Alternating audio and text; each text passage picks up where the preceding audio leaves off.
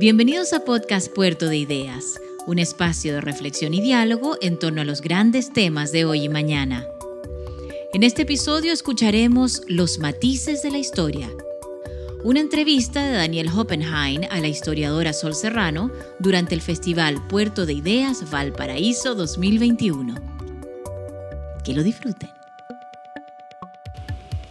Bueno, eh, bienvenidos, bienvenidas los que están acá, los que están viéndolo por streaming, los que lo van a ver en algún futuro, sabiendo cosas que hoy no sabemos.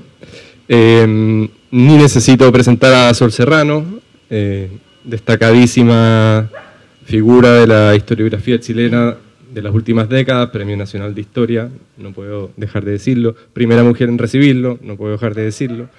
Eh, y con una obra que ustedes van a ver siempre reseñada como central, la educación, y habría que agregar, en la educación como ámbito de creación de vínculos políticos en una sociedad moderna, que en realidad por eso, entiendo yo, básicamente llegas a la educación. Vamos a hablar de algunos de esos temas, de algunos de esos temas de, digamos que están en sus libros, sin pasar en cada uno, por cada uno de sus libros para que hable cinco minutos de cada uno, no vamos a hacer una entrevista biográfica ni de trayectoria. Em, pero sí vamos a pasar por algunos de esos temas, eh, según cómo se vinculan con cosas que estamos discutiendo ahora, y también por el oficio de historiadora, porque eh, no, hay, no hay una manera de ser historiador, digamos, y no, me estoy refiriendo a la comparación con Baradit, que es la típica, no, aquí hay una historiadora seria, y no, o sea, dentro de los historiadores serios, digamos, hay muchas maneras de, ser historiador. Eh, y en, los libros de Sol Serrano, si los han leído, van a, detectar una pasión no tan fácil de, detectar porque eh, está, la, vocación, la entrega, yo creo, eh, al, oficio del historiador, que incluso la obliga a una cierta contención. ¿no? Eh, no, es una pasión que está explícita en, en el texto, sino es la pasión de quien no, se pone a sí mismo como protagonista y, se resigna a no ser tan, tan original con tal de cuidar, eh, cuidar los, hilos de, la artesanía misma del historiador. Pero bueno, ella lo va, a decir todas estas cosas un poco mejor.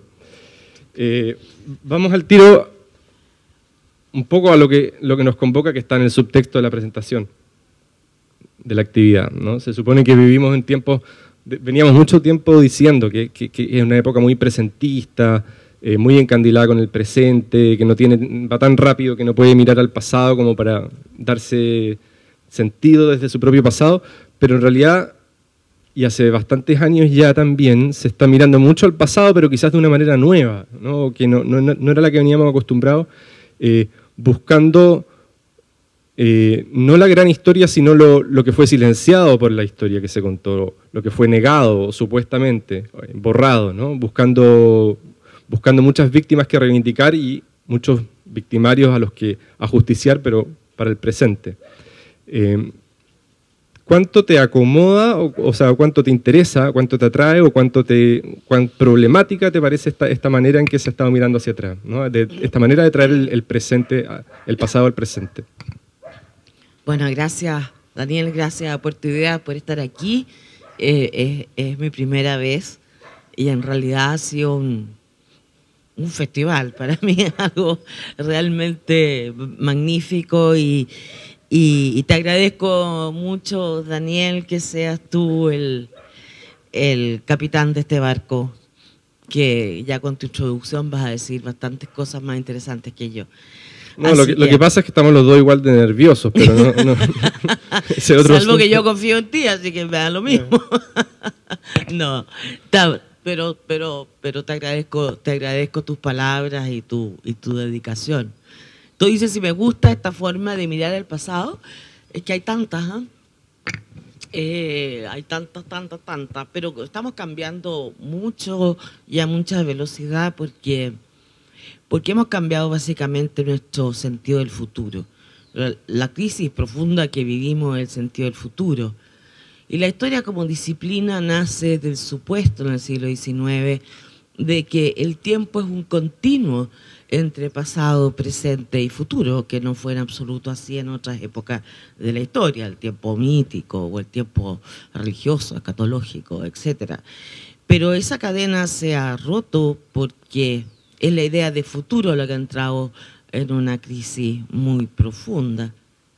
Entonces, bueno, en eso, eh, pero es que supongo que lo que más me, me interesa, no eh, eh, obliga a, los historiadores a repensar nuestras categorías de tiempo. Ahora, es cierto que en el tema de la mirada de, como reivindicativa del pasado, este tema de los olvidos, quien recuerda algo olvida algo.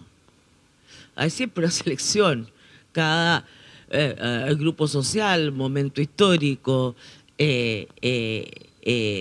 tiene olvidos eh, eh, voluntarios, silencios, etcétera, tal cual como sus denunciantes los van a tener y los tienen.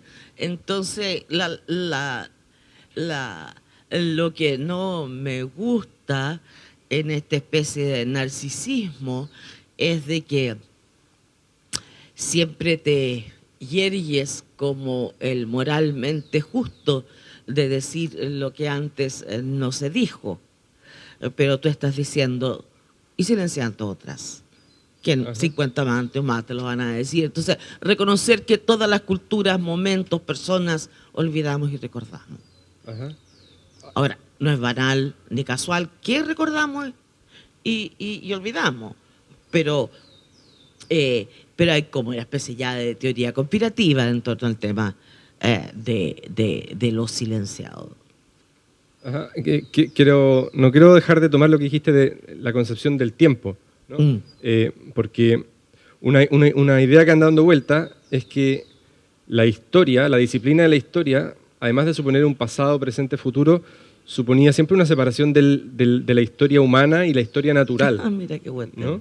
Eh, y ahora, digamos, con el, con el, antropoceno, el hecho de que somos agentes naturales, incluso geológicos, eh, y además con la pérdida de referencias eh, como de historia común política que nos lleva a hacernos perfiles de ADN para poder decir cuál es nuestra comunidad de origen, ¿no? Como que la, biología, la historia humana y la historia natural vuelven a juntarse y eso desafía un poco la, idea de un pasado, presente, futuro porque lo que está en juego es básicamente un, nuevo tipo de futuro, o sea, hay, hay, que pasar como a otra cosa, ¿no? Donde lo que haya pasado para atrás ahí ya un poco deja de importar porque está en juego la, finitud humana, ¿no? la, supervivencia. Mm. Eh, sin embargo, más que que deje de importar el pasado, lo que pasa es qué tipo de temporalidad es la que contribuye a comprender esa crisis del futuro. Y creo que lo has puesto en sus temas más, más exactos, porque lo que plantea la crisis planetaria, eh, cambio global, cambio climático, etcétera, es que el, ser humano biológico que habíamos conocido en su relación o estudiado en su relación con la naturaleza, pasó a ser también un agente geológico. Y eso sí que es enteramente eh, nuevo en la historia de la especie humana.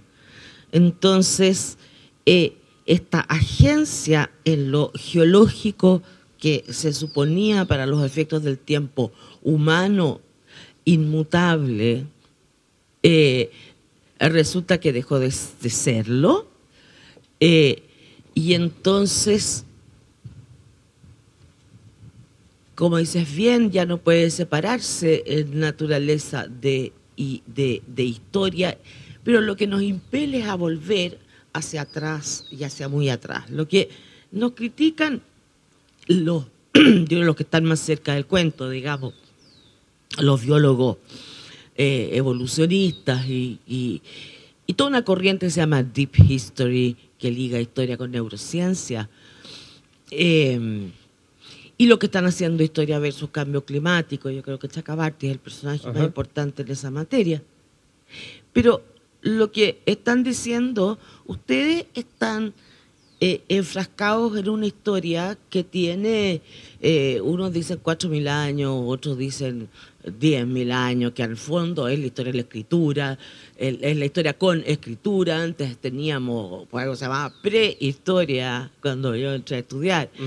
Eh, y no, porque sí es, el razonamiento es, sí en las otras eras, como la glacial o, en el océano, eh, se exterminaron diversas especies. Eh, sí, como postula la biología evolutiva, somos una especie, esa es la especie humana, distinguida por el lenguaje, después podemos volver a eso que me encanta, pero... Eh, entonces, la visión, claro, más catastrofista, es decir, bien, como si, para decirlo sencillo, si se extinguieron los dinosaurios, ¿por qué no nosotros? Entonces, eh, el, asunto es que tenemos que volver a esa historia para comprendernos en esa dimensión, para avisorar un futuro en el cual la diferencia que podríamos encontrar desde la perspectiva evolucionista es que en relación a los dinosaurios, por decir cualquier cosa, el Homo sapiens, por el lenguaje y su inteligencia, su capacidad de pensamiento y, del lenguaje simbólico, eh, puede transformar, así como transformó esta era eh, geológica, ¿ya? puede también contenerla. Ajá. Lo cual, sí, puede ser, digamos, eh, eh, genera un problema que toda la, toda la historia política queda un poco de más entre medio, ¿no? Eh, Totalmente, no. Y, y, la, y, la, pertenencia incluso a una comunidad de origen. Entonces ahí yo ya, ¿qué voy a decir? No, soy chileno en 1810. No, yo tengo un pariente polaco que llegó antes, después uno mapuche que llegó mucho antes y después... entonces, bueno, obviamente la globalización también desterritorializó las pertenencias y, ya ser de un país no importa mucho, pero para alguna gente sí, para otros no. Eh, pero la, historia política queda, como vaciada de sentido al medio como fuente de futuro, ¿no? Es súper es, eh, agudo lo que, lo, que, lo que estás diciendo, porque lo que liga estas temporalidades tan distintas cuando estamos hablando de, de, los dos millones eh, de años entre el Homo erectus y el Homo sapiens. Eh, Perdona, para decirlo de una manera como radical, es como tener conciencia prehistórica y no tener conciencia histórica. Eh, es conciencia de, de, de, la historia humana, le puedes poner especie, le puede, se había llamado naturaleza humana. Eh, y claro, y eso lleva a otro debate gigantesco, el cual no me voy a meter, es si existen los universales y existe algo como humanidad. Y yo creo que en absoluto se, se contraponen, eh, sino que hay universales en una vivencia particular. Y ahí vuelvo a lo que tú dices, la vida humana, eh, los seres humanos vivimos en el tiempo y tenemos un tiempo no somos eternos, aunque sea muy larga la especie, y por tanto nuestro sentido lo vamos construyendo igual en el tiempo corto. No es no, no, no, no, no, no es separable el tiempo largo del tiempo corto de nuestras propias vidas. Y nuestras propias vidas son formas eh, de, pertenencia que en la historia moderna son eh, de una velocidad que la historia eh, larga de la especie, por, por tanto no conoció.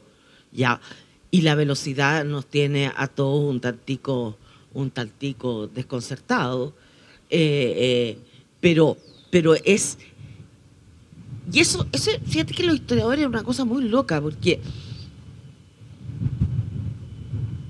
Fíjate que nosotros, bueno, aquí hay tan, tan, tan mis colegas que podrían hablar mejor que yo sobre eso, pero fíjate que nosotros trabajamos con el tiempo. Eh, y como lo entendimos siempre, fue el tiempo humano. Cuando yo estudiaba historia, eh, lo entendía como distinto a la geología, que tiene una historia, la zoología, que tiene una historia, la biología, que también, porque estudia parte de la evolución, etc. O sea, muchas de las disciplinas tienen una dimensión de tiempo. No sé si las matemáticas la tienen. Posiblemente no, no tengo idea. Pero el infinito, pero no sabemos que será. Bueno, pero quiero decir, sin embargo, reflexionamos muy poco sobre el tiempo porque hay dos cosas que damos por hecho, lo humano y lo temporal. Porque nacimos como disciplina, eh, bueno, el conocimiento nace en lo humano. Entonces, eh, eh, es un supuesto y de ahí salimos felices como Heródoto a recorrer el mundo. O sea, bueno, hay unos más teóricos que otros, yo no soy particularmente. En eso me gusta decir que la historia es media callejera. Ajá. La historia es callejera. Hablemos al tiro de eso. A ver, ¿qué, qué, qué, qué ah, tipo de historiadora quisiste ser tú? ¿Has querido ser tú? No, no, eh, ¿Y, qué, y como todo se entiende mejor por contraste, ¿qué, ¿qué tipo de historiadora no quisiste ser? Bueno, todos, como decía Flopeos, quisiéramos hacer bailar a las estrellas y a duras penas movemos un oso. Eh, eh, claro, me habría, me habría gustado tener esa versatilidad de, de, los franceses, esa capacidad metodológica eh, de los anglosajones. Me gustaría tener esa flexibilidad mental de juntar teorías con historia. Eh, y haber escrito mucho más y no ser una especie de, de apegada a la fuente, porque si no sé todo me muero los nervios. Soy rígida, pero y, y que me gusta de lo que no fui, no quise ser, era convencional. Convencional, digo, no es que sea muy estrambótica, pero no me inscribo mayormente en ninguna de las de la escuela, soy ecléctica, por eso soy callejera. Me gusta la historia callejera porque es ecléctica y, saco un lado y saco el otro. No, no, no, no, no pertenezco a una escuela en ese sentido y soy, claro, eso sí, contraria a, a varias, pero no sé, he tratado de ser he tratado de que no me la gane en ningún lugar común. Y he tratado de partir siempre por la pregunta que siempre es el mayor lugar común, que ¿por qué pasó esto? bueno, y, no me salgo y no me salgo y no me salgo. Porque, porque me da lata la respuesta obvia. Y por eso me demoro. Porque le doy. Bueno, fino. No hablemos de mí que me da lata. Bueno, hablemos de, hablemos de, otra, de otras personas. Cuando uno como periodista trata de, tender un poco de puentes entre la academia y el público, se encuentra el tiro con algunos problemas. Uno la especialización, que no lo vamos a resolver acá un domingo en la mañana. Otro es la, eh, los académicos que están demasiado metidos en, un marco teórico, ¿no? Que, ¿no? que no pueden salirse de ahí, que no pueden ni siquiera decirte las cosas con unas palabras distintas y que tienen miedo de que tú vayas a editar porque, no porque lo haya a dejar diciendo otra cosa, sino con otras palabras, porque todo su marco se cae si es que lo sacáis de ese marco teórico que es el filtro de la realidad absoluta. Eh, y tú dijiste por ahí en, una entrevista, hablaste de los marcos teóricos de microondas. Yo quería saber si estamos, creo que estamos sintonizados por ese lado. Soy crítica, soy crítica especialmente a nuestra historiografía latinoamericana, que desde mucho, mucho tiempo. Eh, somos poco críticos respecto a los marcos teóricos en la forma en que los leemos eh, y los combinamos y los miramos originalmente eh, desde los propios temas que estudiamos. Y en general, el, los marcos teóricos pasan a ser un molde que hace un solo queque. O sea, eh, eh, eh, y, pierdes el sentido de, la pregunta básica de, oye, pero es que, ¿por qué fue así? No, porque eran colonialistas, porque eran malos, porque eran capitalistas, porque eran subversivos, porque da lo mismo. Pero eso no me explica nada, me explica muy poco. Entonces, la falta de diálogo con los marcos teóricos es lo que me da, y eso llaman los marcos teóricos de microondas, lo pones a Foucault, lo sacas a Foucault calentito y le pones tu caso encima. y, y, ya está todo contestado, eh, pero al final no resolviste nada porque además el marco de la temporalidad da lo mismo, porque a Foucault se lo pone a, a, las guerras médicas o, se lo pone a los pueblos de indio eh, eh, en el río Concagua. Y, y, la temporalidad de esto dio lo mismo. Y eso, encuentro que hay una falta, nos cuesta a todos, pero de vocación, de pucha, de darle mucha, mucha vuelta ¿Cómo se llama? Tuerca nariz, ¿cómo se llama? Torcer la nariz, torcer la nariz, torcer la nariz. Eh, eh, eso, nuestra falta de apropiación eh, de, lo, de, lo, de, lo, de lo teórico y nuestra entrega, es una palabra con causo, pero es para molestarlo, nuestra entrega postcolonial a los marcos teóricos. Ajá. y para meterte en más problemas, Tú, bueno, fuiste la primera mujer que ganó el Premio Nacional. En tus libros eh, uno va a encontrar muchas, muchas, eh, muchos relatos que tienen que ver con cómo la mujer fue ganando espacios en la sociedad chilena, tanto en el siglo XIX como en el siglo XX. Pero, dicho eso, me parece que los marcos teóricos feministas y de género, por lo menos como interpretación histórica, no te seducen mucho. No, nada. Me pasa como con los otros, porque, a ver, cualquier interpretación monocausal de la historia, sea el patriarcado, la teoría de género, sea la lucha clase, eh, sea eh, la historia catológica, providencialista, sea la que, la que quieras dar, o la historia del espíritu, diría Hegel, o etcétera, de las filosofías de la historia, al final terminan siendo totalitarias. Porque la vida es demasiado más compleja en sus variables, demasiado más ambigua, demasiado más entrañablemente misteriosas, para que sencillamente hagamos de ella una sola teoría que tan fácilmente explica todo. Prefiero mi incerteza y mi pobreza, claro. ¿Qué, qué, libro, qué autor, qué manera de ver el pasado en algún momento te deslumbró y te dijo, mira, aquí hay, aquí hay una manera de, encarar eh, la historia que no se me había ocurrido? Tanto. Tanto. Eh, tú dices mis amores. Los primeros amores los primeros amores.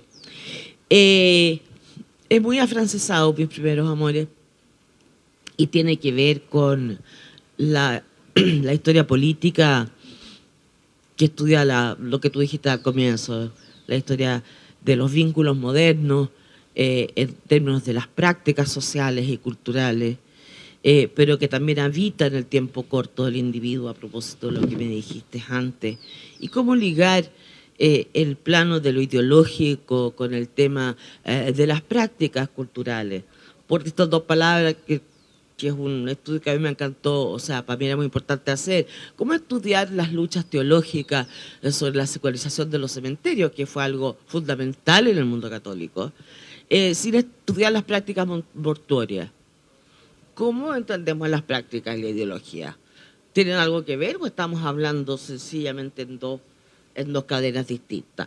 Y en esa, claro, el personaje que sintetiza aquello para mí es eh, Roger Chartier, eh, y en América Latina François Javier Guerra, y en muchos sentidos para mí también eh, François Furet. Y para no ser tan, tan afrancesada, eh, voy a decir que Lynn Hunt y su libro La invención de los derechos humanos me dejó sin habla. Ajá.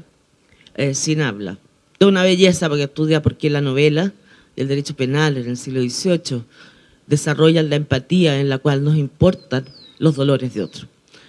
Al revés Foucault, que se eh, eh, mira con fascinación cómo, cómo le sacan los, los, los, los, miembros. los miembros en tortura en la plaza, porque no pretende esconder el, el, poder de dominación que hay detrás de eso frente a los poderes dulces de, de, la cárcel ventaniana. bueno, y ahí dice al contrario, al final es la novela eh, eh, eh, la que nos acerca al, dolor de otro y nos hace sentir con otro. y el derecho penal significa también de que aquel que delinquió como la comunidad lo, lo, sanciona, hay una empatía también respecto a sus derechos. No, no voy a contar la historia de Alejandro, pero, pero ese tipo de cuestiones me, han, producido grandes. Sin embargo,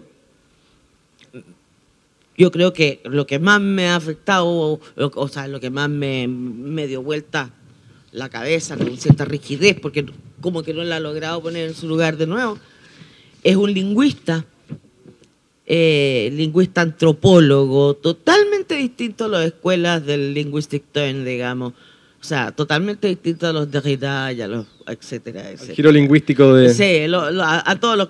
Y, estudia la... Y estudia eh, la escritura eh, versus la oralidad, pero estudia la escritura como tecnología. Y entonces eh, lo que él estudia es cómo la forma, las tecnologías de las comunicaciones cambian también nuestra conciencia. Estamos hablando de Valterón. ¡Wow! ¡Qué hombre este, oye! ¿eh? Bueno, se imaginan que la googleé y pude llegar a esto. no, no te mires, no, eres increíble. Y puedo, puedo agregarte una cosa para tomar algo que dijiste respecto a la historia natural, que ya no podemos separar la historia natural como lo hizo el humanismo, que separaba la historia natural eh, de la historia humana, precisamente porque eh, no podían las ciencias del espíritu ser iguales a las ciencias de la naturaleza, pero eso ya es toda una mirada que efectivamente tenemos que volver a ver.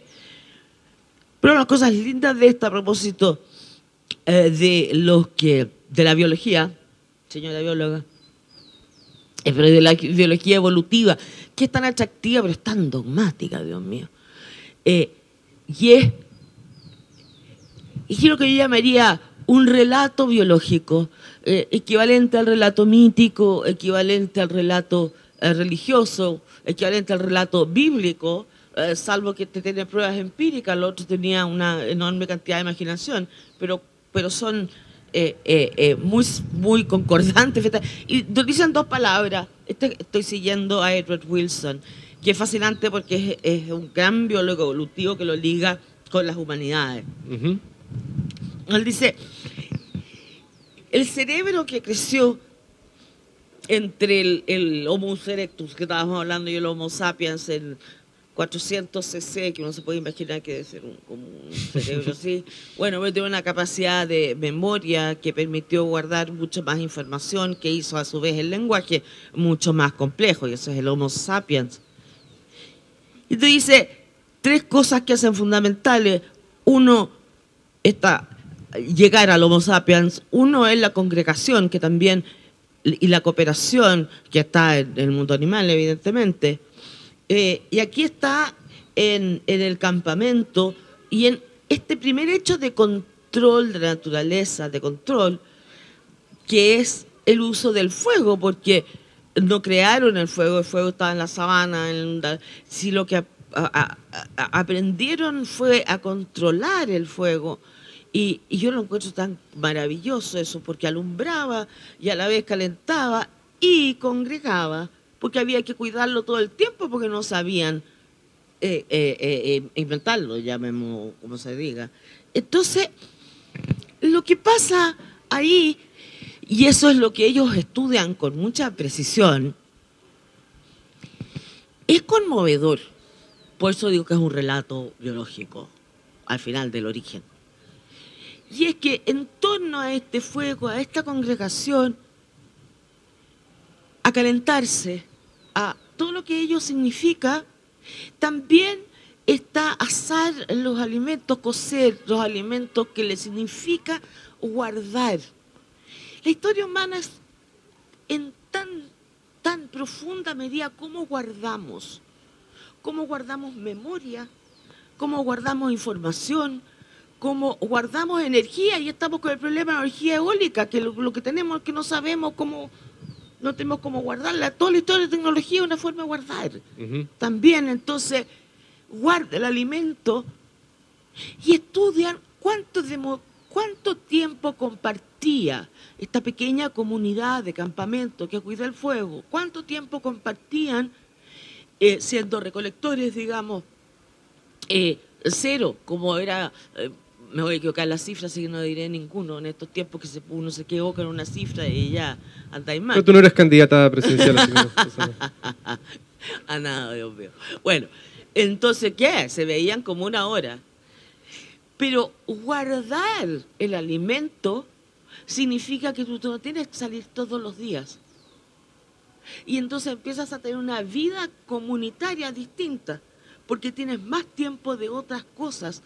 Entonces, este fuego significa de ahí este compartir el desarrollo más complejo del lenguaje.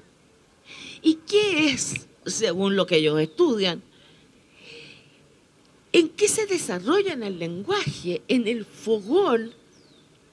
Y el fogón que hablan, no hablan del futuro, que el futuro no existe. En la experiencia de lo que pasó en el día. Entonces, el lenguaje se desarrolló en torno a la experiencia del pasado. Y ahí me digo con Ong, porque lo que le hace decir la escritura es la más eh, relevante eh, de las tecnologías creadas por el hombre, porque guarda el saber es de una forma que desocupa la memoria para un tipo de actividad y de pensamiento mucho más creativo y porque la escritura permite el sentido crítico literal que no permite el relato. Ya, me alargué atrozmente. Pero es bonita la historia, ¿o no? Me gusta la idea del fogón. Ajá.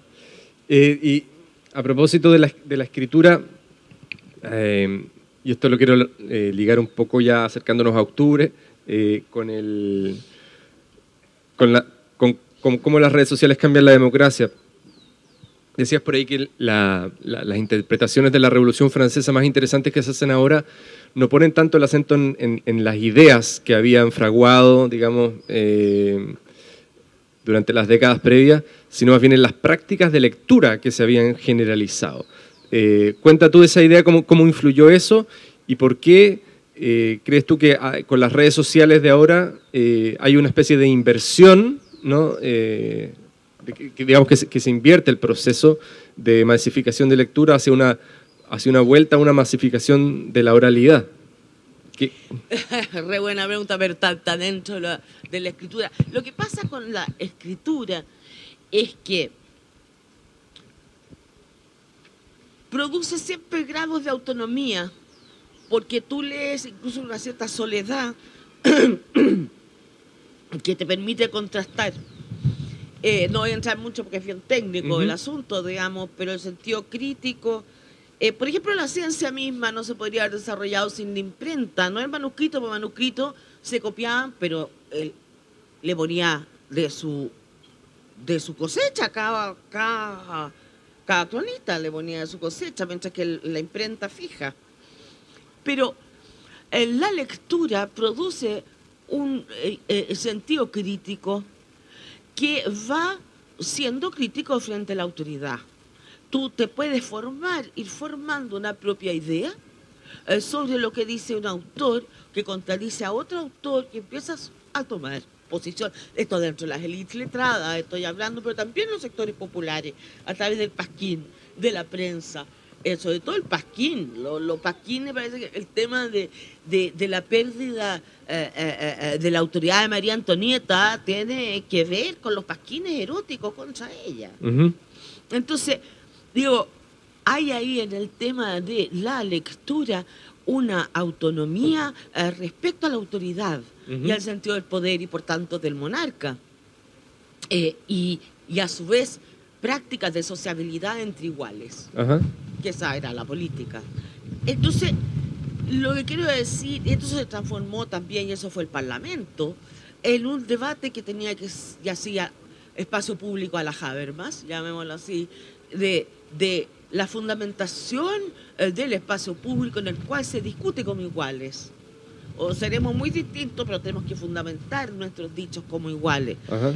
Entonces, lo que tienen las redes sociales ahora es no solamente la autonomía, que podríamos haber pensado, no quiero ser una historia lineal de esto porque debe ser muy tonto lo que voy a decir, pero, pero sí la fragmentación de la individuación máxima. Entonces las redes sociales nos permiten hablar a todos con nombre y apellido, supuesto o no supuesto, pero que nos permiten que nuestra opinión, ya no la del Paquín, eh, de vueltas y vueltas y vueltas y vueltas. Eh, entonces ahí hay individuación y profunda fragmentación. Eh, eh, no hay comunidad de electores, o si la hay, dice que hay tribus, sí.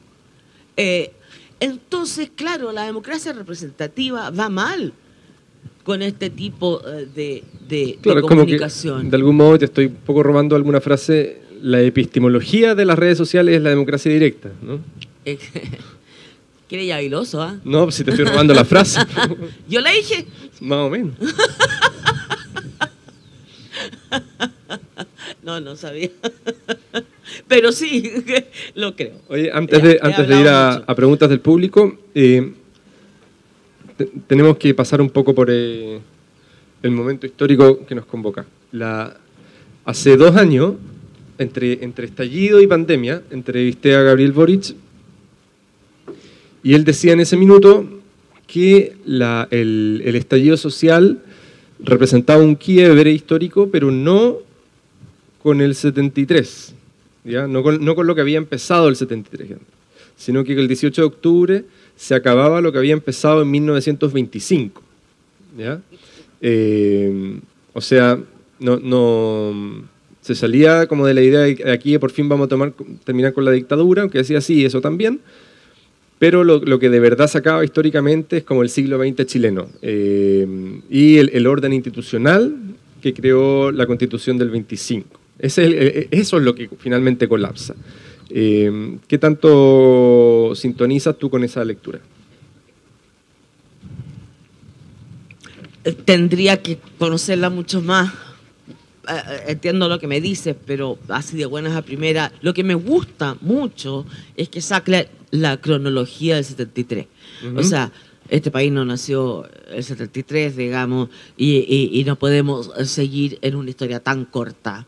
Y tenemos que mirarnos en eso en una historia eh, más larga. Porque el 25, eh, si el estallido social eh, eh, eh, es la crisis de modernización, es la crisis eh, de las tendencias atávicas de la historia de Chile respecto a su estructura social y a su estructura jerárquica. Depende de cuál, digamos, que depende, te das cuenta, de, de- de la interpretación del estallido también. Eh, entonces, en ese caso, eh, eh, se liga a, a la historia de Chile entera. O sea, sí creo que termina el siglo XX, sí.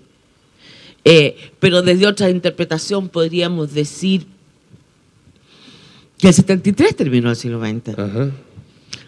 ¿Ve? Porque ahí termina un modelo que viene mucho más del 25 eh, eh, y, de la, y del Estado liberal del 19.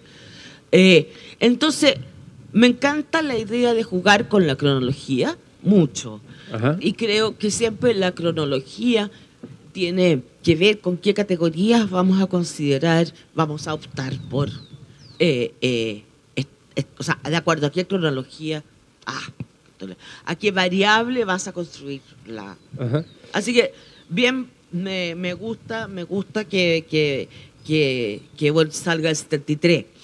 No podría entrar en una conversación respecto a por qué el 25. Yo aventuraría que Boric viene de la, del autonomismo en la izquierda, eh, que está más preocupado que de, que de volver al- a la izquierda del siglo XX de separarse de la izquierda del siglo XX y de imaginar nuevas formas de, de, distribuir el poder. Y que yo creo que a él le gusta la idea de que, de que se acabó una manera de distribuir el poder eh, legitimable en el siglo XX, pero ya ilegítima en el XXI, donde hay que hacer una distribución, eh, digamos, mucho más...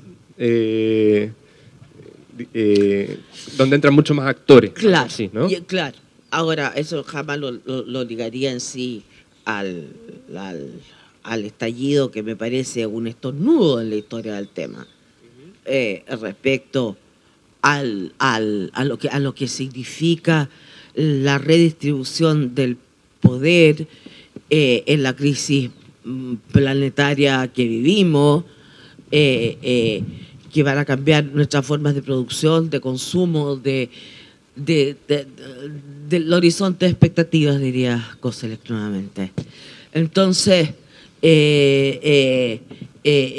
comparto esa mirada del, del, largo plazo, en lo cual, como digo, claro, en largo plazo se criticaban a Brodel en su larga duración, porque decían que en Brodel la Revolución Francesa era dura pena un pie de página.